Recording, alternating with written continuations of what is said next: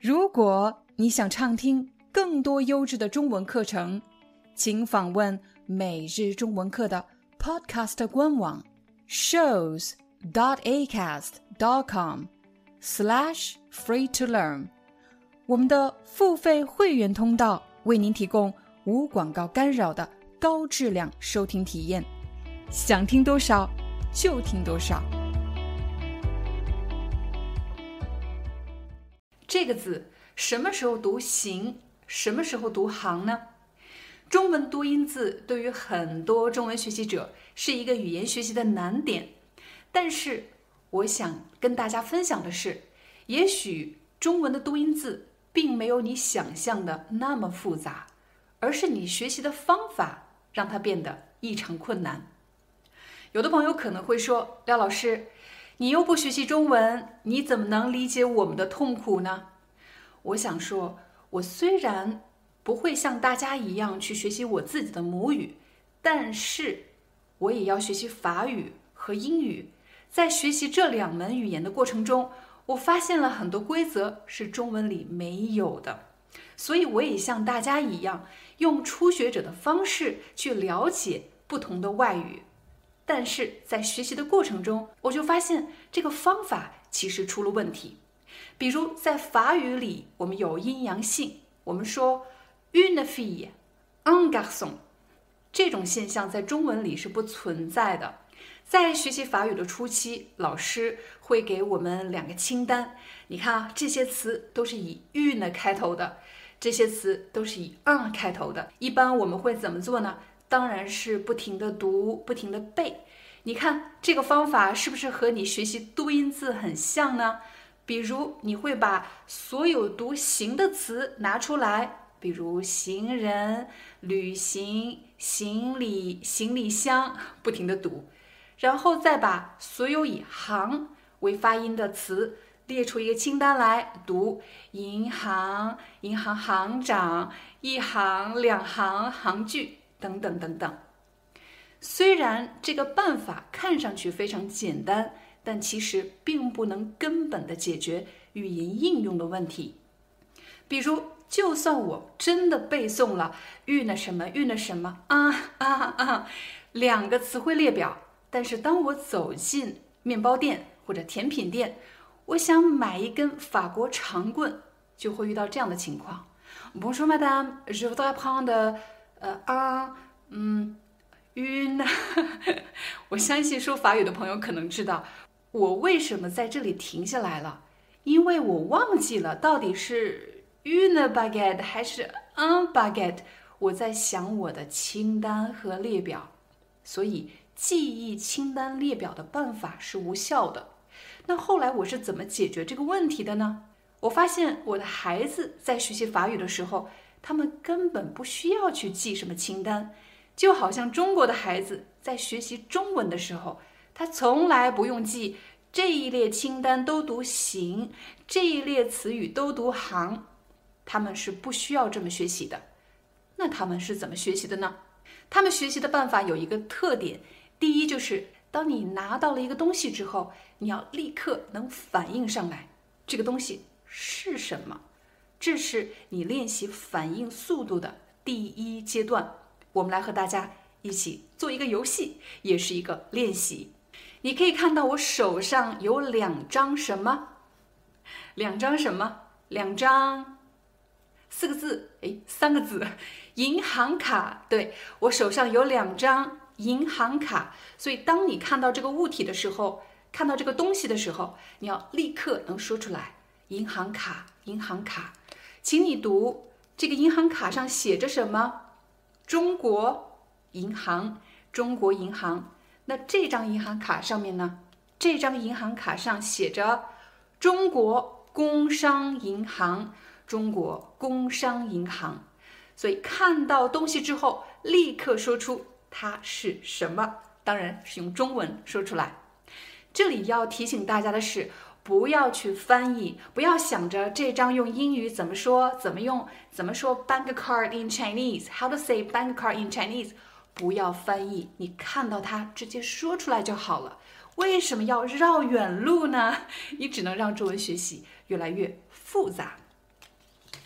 我们再来看第二个，我们再来看第二个例子，这是我最近一直在读的一本书，也推荐给大家，非常棒的一本书。那现在，请我们看到这一页的什么？我指的这个位置，我说这一页的第一行，对，第一行，我们来练习啊。这里是第二行，第二行，紧接着第三。行，第四行，你看，现在你就是在像母语人士一样练习你的中文，不要去翻译，不要去记列表，而是拿着实物，看着真实的东西来练习中文。接下来，我们再来看看哪些词包含“行”这个字。比如，你看，我背着一个什么包？背包，我要去干嘛？我要去。旅行，对我要去旅行。我除了有背包以外，我还有一个行李箱。对，这个东西叫行李箱。我有一个背包，还有一个行李箱，这些都是什么？这些都是行李，这些都是我的行李。那如果我们开车的时候，当我们开车的时候，你要特别注意什么？你除了要注意旁边的车辆，你还要注意正在过马路的什么人？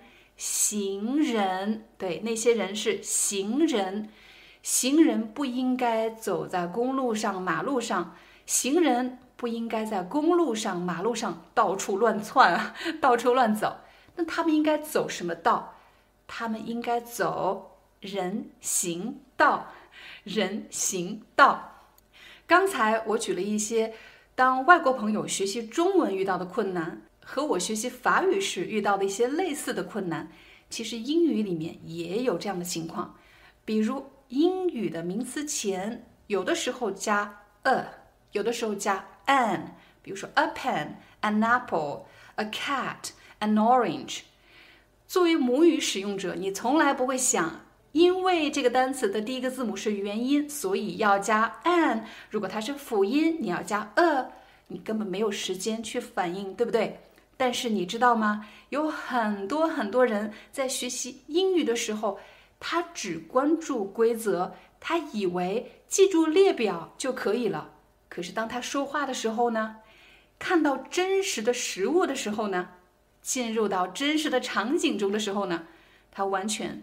反应不上来，并不是说你记忆列表或者总结列表有什么问题。我认为这没有什么问题，关键就在于仅仅只是总结和记忆是不够的，你还要完成最后的两步。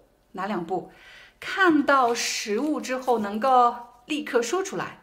这里我要提示，我说的食物不是吃的那个食物，而是实际能够看到的东西。叫做食物，看到食物立刻说出这个词，用中文怎么说？不要去翻译。再提高一点难度，你要在真实的场景中用中文表达出一个完整的句子。比如，我问你一个问题：你家附近有银行吗？请你回答。你可以说：呃，我家附近有一家银行。两家银行，好的，那你钱包里有几张银行卡呢？你可以说我钱包里有一张银行卡，或者我钱包里没有银行卡。假设你有一个中文学习的问题，你对你的朋友说，请你翻开第二百二十七页的第一行，在第一行里有一个词我不认识。你看，在刚才的情景里。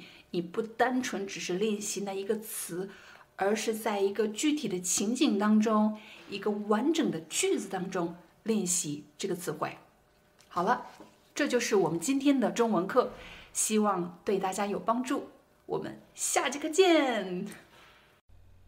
如果你喜欢今天的课程，欢迎你访问每日中文课的官方网站。你可以在官网输入关键词，寻找你想学习的课程。无论你在世界的哪个角落，打开每日中文课，就可以随时选择你感兴趣的内容。比如，你工作了，希望提高你的商务中文水平，又或者你要去中国旅行，你希望提高你的中文口语对话能力；又或者你是学生，马上要考 HSK 考试了，你希望学习 HSK 词汇或者语法内容。每日中文课的教育理念是：无论你的目标是什么，只有当你找到适合你的学习材料、你感兴趣的内容。当然，还有适合你的方法，你的中文学习才会更加的高效。Hi, I'm your Chinese teacher Liao Dan. Thank you so much for listening to 每日中文课。If you're looking for more lessons, please visit our podcaster website. Here's a link: shows.acast.com slash free to learn. As a silver member, you can get access to all the lessons we've created to help you learn natural Chinese in a fun, interesting, and immersive way. Join us today. Enjoy your ad free listening. I'll see you in upcoming episode.